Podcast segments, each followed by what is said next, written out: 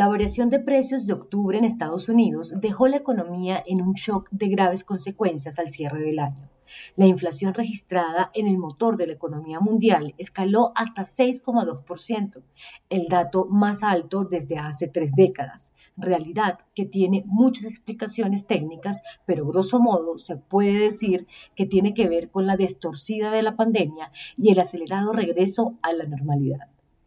Es la misma explicación que se hace del problema de los fletes, los puertos, las mercancías y los contenedores. Más de año y medio de penosa pandemia de comercio cerrado, trabajando a media máquina, hizo que todo el mundo entrara en una suerte de modo avión en la economía mundial y que de un momento a otro se regresara a toda velocidad para buscar los números de prepandemia.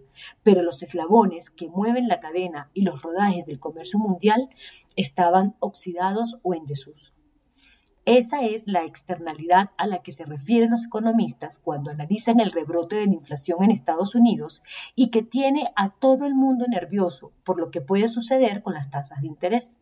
Si la Reserva Federal decide dejar de estimular la economía y subir los tipos para pagar la escalada de precios, generará un efecto dominó de la misma decisión en las economías emergentes, que deberán hacer lo propio para que no haya una estampida de capitales en busca de mejores rentabilidades en Estados Unidos.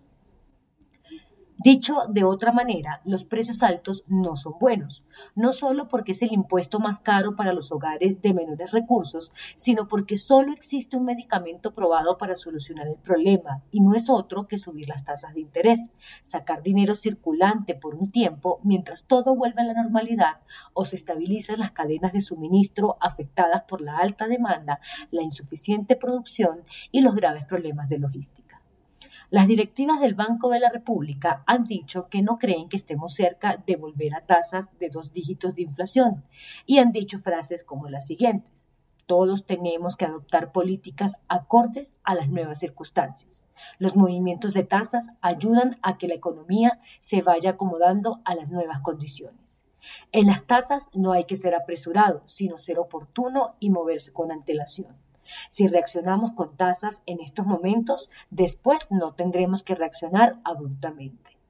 El banco va a reaccionar ajustando las tasas de interés para evitar que la inflación se vaya a aumentar de manera persistente. Una serie de mantras que son una buena exposición de motivos para dejar el mensaje subyacente de que vendrá un largo periodo de tasas altas en un país como Colombia, que es altamente sensible a lo que sucede en Estados Unidos y en el que la inflación muchas veces tiene origen en abastecimiento o desabastecimiento de productos por el clima, por los paros, por el dólar caro, entre otros. El emisor pensó que la inflación era algo temporal, pero es un asunto que se ha complicado a nivel global. La indexación de precios podrá ser más difícil que baje la inflación después. El banco va a reaccionar para evitar que la inflación aumente de manera persistente. Y para mejorar la productividad y el crecimiento debemos tener la inflación bajo control, dijo el banco.